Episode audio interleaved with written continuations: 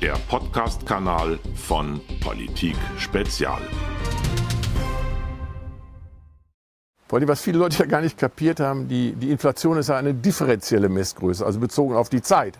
Äh, wenn die Inflation jetzt wieder zurückgeht, heißt ja nicht, dass die Preise zurückgehen. Ja, das ist, die bleiben dann da oben. Die Inflation müsste schon negativ werden, bevor die Preise wieder runtergehen. Das heißt, das, was wir jetzt sehen, ist mal die Basis des weiteren Denkens und da müssen wir uns alle wirtschaftlich darauf einstellen. Und äh, ja, es wird, es wird jetzt langsam bitter in Deutschland. Es wird schwierig. Ja.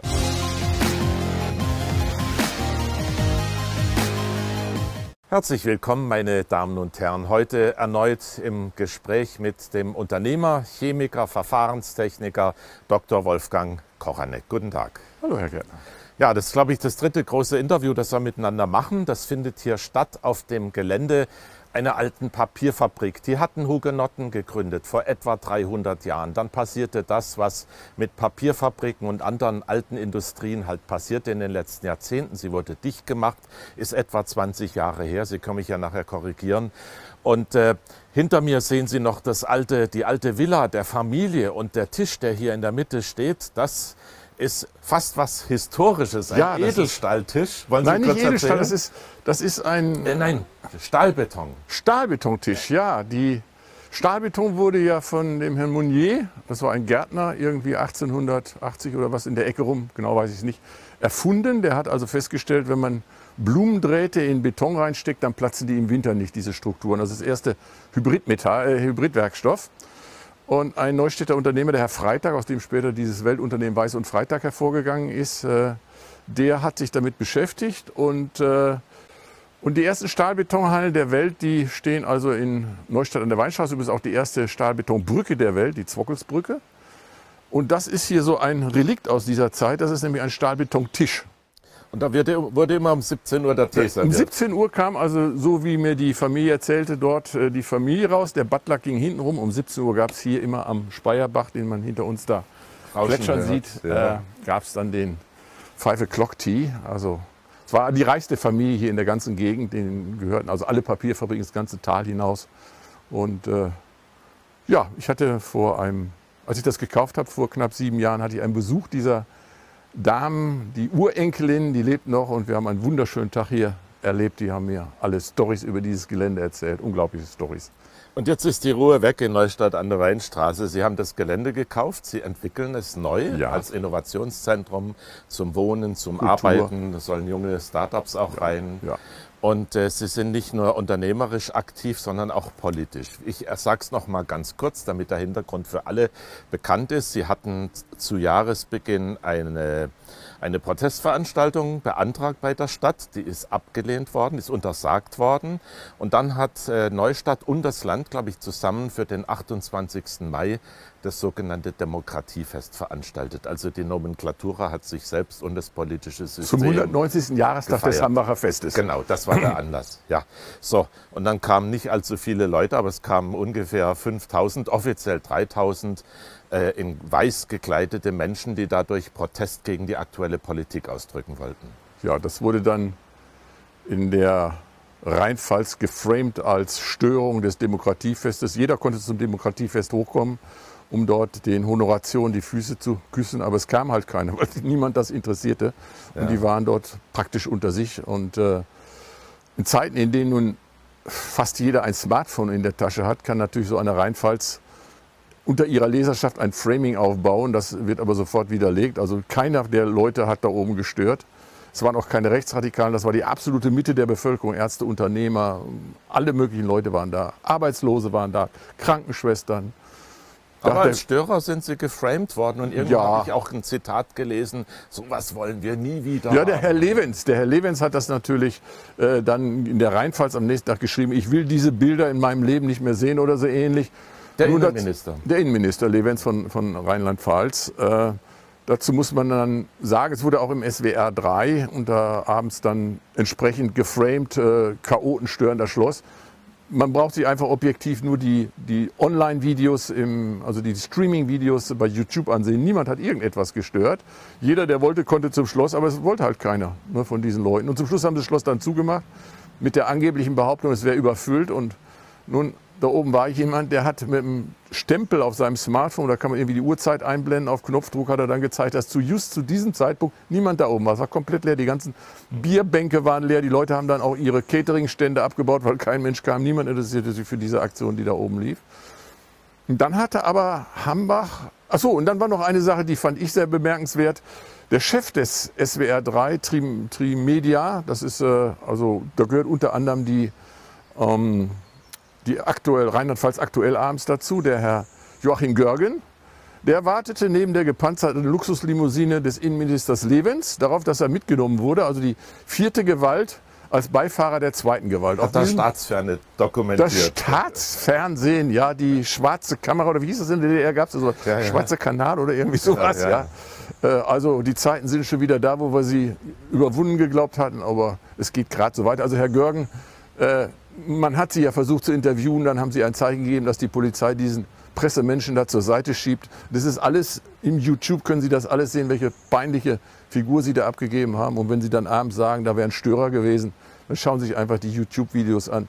Dieses Lügenframing, das kann man nicht mehr aufrechterhalten in Zeiten, in denen wirklich jeder zweite ein Smartphone in der Tasche hat.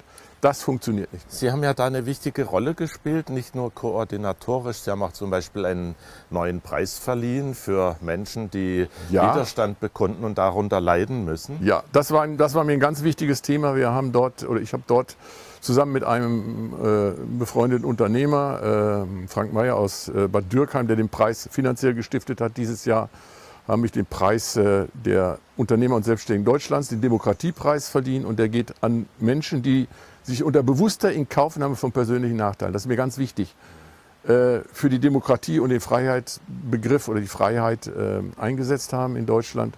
Der geht dieses Jahr an Gunnar Kaiser, den Philosophen und Blogger, der diesen Einsatz, von uns. ja. mit diesen Einsatz mit seiner Gesundheit bezahlt hat. Äh, Und äh, dem werden, wir werden in einer großen Veranstaltung in München am 16.07. auf dem Königsplatz in München werden wir ihm diesen Preis über, über, übergeben.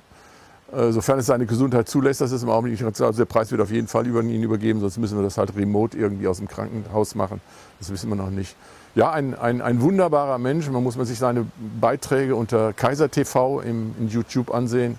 Ein, ein extrem intelligenter Mensch, der ganz frei über das Recht auf Freiheit und die, über die illiberale Demokratie hat er neulich einen, einen, einen, einen Beitrag gemacht, war faszinierend. Er und, macht sehr gute Arbeit. ja, und das äh, hat uns bewogen, ihm also diesen Preis, der mit 10.000 Euro dotiert ist, dieses Jahr in München dann zu überreichen.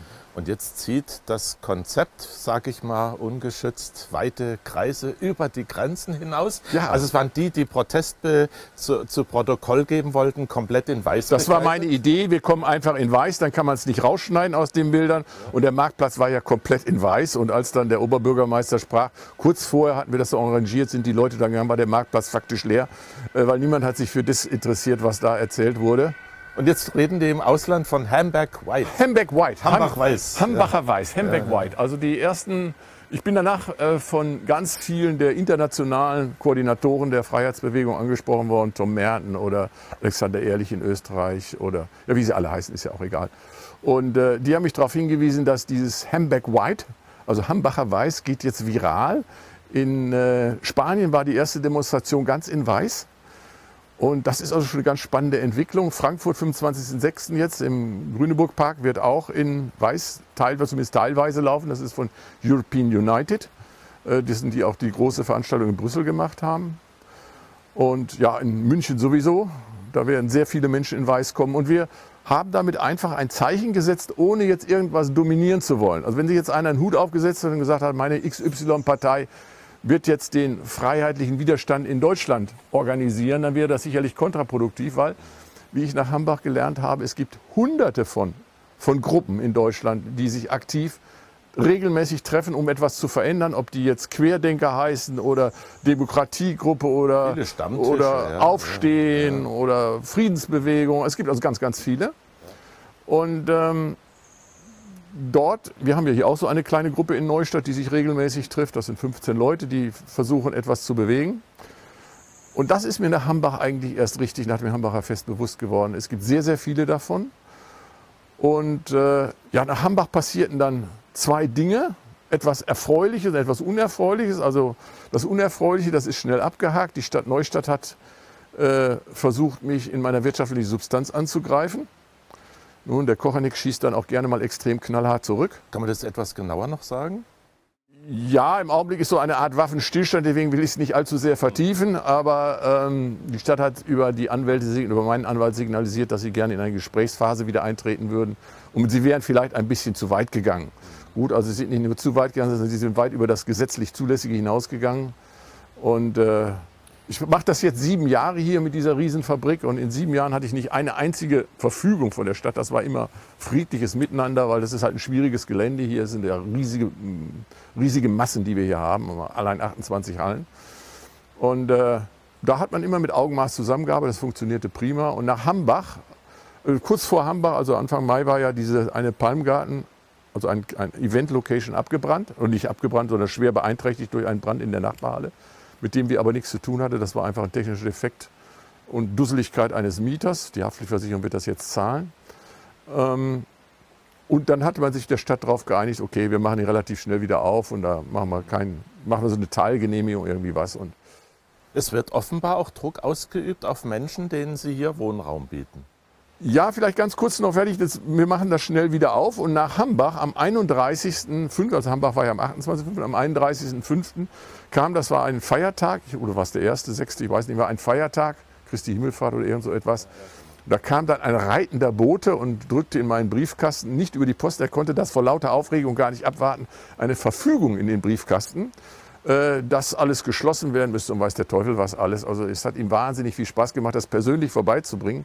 Am nächsten Tag kam dann dies und eine weitere Verfügung gleich nochmal mit dem Einschreiben. Mittlerweile sind es vier Verfügungen und die Stadt geht auch an meine Mieter, sagt denen, das wäre alles illegal, was natürlich totaler Schwachsinn ist. Ähm, und äh, das wird juristisch, also ich habe jetzt einen sehr, sehr teuren, aber sehr, sehr guten Anwalt aus dem Verwaltungsrecht genommen. Der hat gesagt, damit kommen die überhaupt nicht weit und die Stadt lenkt ja jetzt ein. Deswegen will ich das jetzt nicht weiter vertiefen. Aber meine meine Gegenreaktion steht schon und äh, ja, es muss nicht sein, wir müssen keinen Krieg machen. Aber wenn, wir den, wenn die Stadt den Krieg haben will, kriegt sie den Krieg. Und er wird sehr viel härter als Hambach werden. Hambach war der mediale Supergau für die Stadt der Demokratie. Und das wäre dann nochmal getoppt. Aber so weit muss es nicht kommen. Also wir können das aufbieten. Nochmal auf dieses Hambach-Weiß zurückzukommen. Das ist ja etwas, was die Behüter des Narrativs oft nicht verstehen. Wenn sie zu viel Repression ausüben, muss irgendwo was entweichen. Und das passiert ja jetzt. Sind Sie da hoffnungsvoll? Ja, Lenin hat ja mal gesagt, äh, wenn die oben nicht mehr weiter wissen und die unten nicht mehr weiter können, dann wird sich was ändern. Ja, soweit sind wir ja jetzt. Äh, die Ereignisse überschlagen sich ja jetzt. Putin hat ja in den letzten zwei Tagen zweimal den Gashahn so ein ganz bisschen zugedreht. Wenn er ihn noch ein bisschen weiter zudreht, bricht hier alles zusammen. Ähm, meine Mieter, die ja zum Teil auch aus sozial nicht so gut gestellten Verhältnissen kommen, ist Teil dieses Gesamtkonzeptes dieser Riesenfabrik hier, dass auch Leute mit mehreren Kindern für sechs Euro in riesigen Wohnungen äh, wohnen können. Ist äh, etwas, was ich von meinem Vater übernommen habe, der sozial sehr engagiert war. Die kamen, äh, die ersten beiden Mieter kamen neulich zu mir und sagten, bei allem Sparen, wir können nur noch entscheiden, entweder die Miete zu zahlen oder etwas zu essen zu haben. Und, dann und das bei, nehmen. wie gesagt, 6 Euro ja. pro Quadratmeter. Ja. Und das ist jetzt die Situation, aus der Lenin gesagt hat, wenn die unten nicht mehr weiter wissen, wenn die unten nicht mehr weiter können und die oben nicht mehr weiter wissen. Es kommt ja auch Systemkritik mittlerweile aus den Mainstream-Medien heute. Also wir nehmen das am 16. Juni auf, 2022, ganz groß eine Schlagzeile bei der Bild. Merkel und die Richter zu viele gute Freunde. Wenn das jemand von uns vor einem Jahr gesagt hätte oder so, wäre das wieder Schwurblerei gewesen. Da wäre das Schwurblerei. Das ist ja das Schlimme, das, was man vor einem halben Jahr oder vor einem Jahr gesagt hat wurde geframed und als völliger Schwachsinn von irgendwelchen durchgedrehten Leuten dargestellt. Das hat uns eingeholt. Das wird sogar noch getoppt. Ich erinnere mich, ich habe hier am 17. Januar auf dem Marktplatz in, in äh, Neustadt hier eine Rede gehalten und habe das mit der Inflation und dem Verfall der Aktien all das präzise voraus. Genauso ist es gekommen. Ich habe damals gesagt, im Mai werden wir 8% haben. Na, die offizielle Rate war jetzt 7,9. Ich würde sagen, das können wir gerade noch als Treffer gelten lassen, die 0,1. Ja, und so wird es jetzt weitergehen. Und ja, und zuerst hieß es, das ist vorübergehend. Ja, Im Augenblick schreiben alle Peak-Inflation, also die Spitze ist erreicht. Aber das, den Eindruck hat man nicht, wenn man sich die Erzeugerpreise anschaut. Ne? Da kommt noch einiges nach. Vor allem, was viele Leute ja gar nicht kapiert haben, die, die Inflation ist ja eine differenzielle Messgröße, also bezogen auf die Zeit. Äh, wenn die Inflation jetzt wieder zurückgeht, heißt ja nicht, dass die Preise zurückgehen. Ja, das ist, die bleiben dann da oben. Die Inflation müsste schon negativ werden, bevor die Preise wieder runtergehen. Das heißt, das, was wir jetzt sehen, ist mal die Basis des weiteren Denkens und da müssen wir uns alle wirtschaftlich darauf einstellen. Und äh, ja, es wird, es wird jetzt langsam bitter in Deutschland. Es wird schwierig, ja. Was bedrückt Sie da besonders? Wir haben über die Medien da schon gesprochen. Also hinter uns ist ja, ist ja noch eine, eine Fabrik, äh, ich will den Namen jetzt nicht nennen, ist egal, die, äh, die aktiv produziert. Äh, die Mitarbeiter machen sich, die hat einen hohen Energiebedarf, das ist einfach verfahrensbedingt so, das braucht man für das Produkt, was die da herstellen. Die Mitarbeiter machen sich sehr große Sorge um ihre Arbeitsplätze, weil äh, gegen chinesische Konkurrenzprodukte sind diese Preise am Weltmarkt nicht mehr durchzugeben. Und das ist sicherlich nur eine Frage der Zeit, bis auch diese Fabrik den Weg aller anderen Fabriken in Deutschland geht. Aber es kommt vielleicht, das hat die Geschichte auch immer gezeigt, wenn es kritisch wird, so wie Leni mit seinem Spruch gesagt hat, dann ändert sich etwas. Und da stehen wir kurz davor. Es wird sich jetzt richtig was ändern. Wir werden die, die nur Wertschöpfung konsumieren, wie diese ganzen Parteisoldaten und dieses ganze Zeug, was man nicht braucht, um eine, um eine Gesellschaft am Leben zu halten, die wird man demnächst entsorgen zumindest große Teile davon und wird das übrig behalten, was man essentiell braucht. Und das ist eben doch ein Bruchteil von dem. Und dann mache ich mir natürlich große Sorgen. Ich hatte das im letzten Interview auch gesagt, um den Hauptarbeitgeber hier, einen großen Chemiekonzern, der natürlich essentiell davon abhängt, dass das Gas fließt. Und der Vorstandsvorsitzende hat ja neulich gesagt, äh, dass wenn man den Gashahn zudreht, die Firma nach 157 Jahren die Türen schließen wird. So ähnlich hat er sich ausgedrückt. Sind Sie politisch auch ein bisschen optimistisch? Wir hatten ja in dieser Woche zwei Gerichtsurteile. Einmal hat Karlsruhe Merkel gerügt wegen ihres Kommentars damals zu der Thüringen-Wahl von Herrn Kemmerich.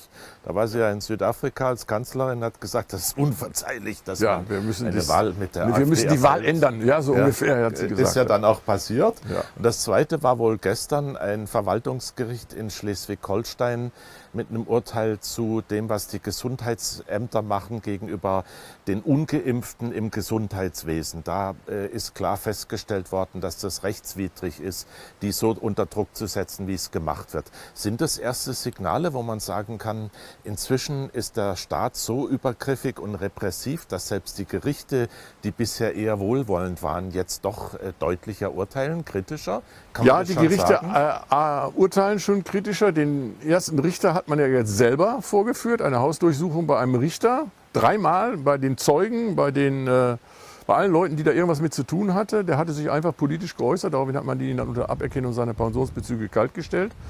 Äh, das funktioniert ja zurzeit noch. Auch Martin Ballweg hat man ja kaltgestellt, der jetzt auswandert. Michael Ballweg, Mit ja. Michael Ballweg. Äh, anderen Leuten hat man die Konten gesperrt. Das kann man mit Einzelnen machen. Man kann sich Einzelne rauspicken, das hat das Dritte Jahr Reich ja auch gemacht, hat die exekutiert. Oder wie Mao sagt, er schieße ein, er ziehe Hunderte. Ja? Aber das funktioniert nicht mehr, wenn die Masse aufsteht und das passiert jetzt gerade. Also nach Hambach ist ja etwas Zweites ganz Lustiges passiert.